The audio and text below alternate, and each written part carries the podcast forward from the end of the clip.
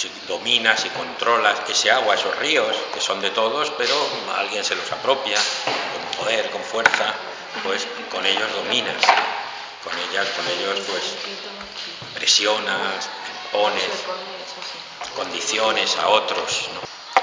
Imaginaros que tuviéramos mucho sed y que solamente tuviéramos esta botella de agua.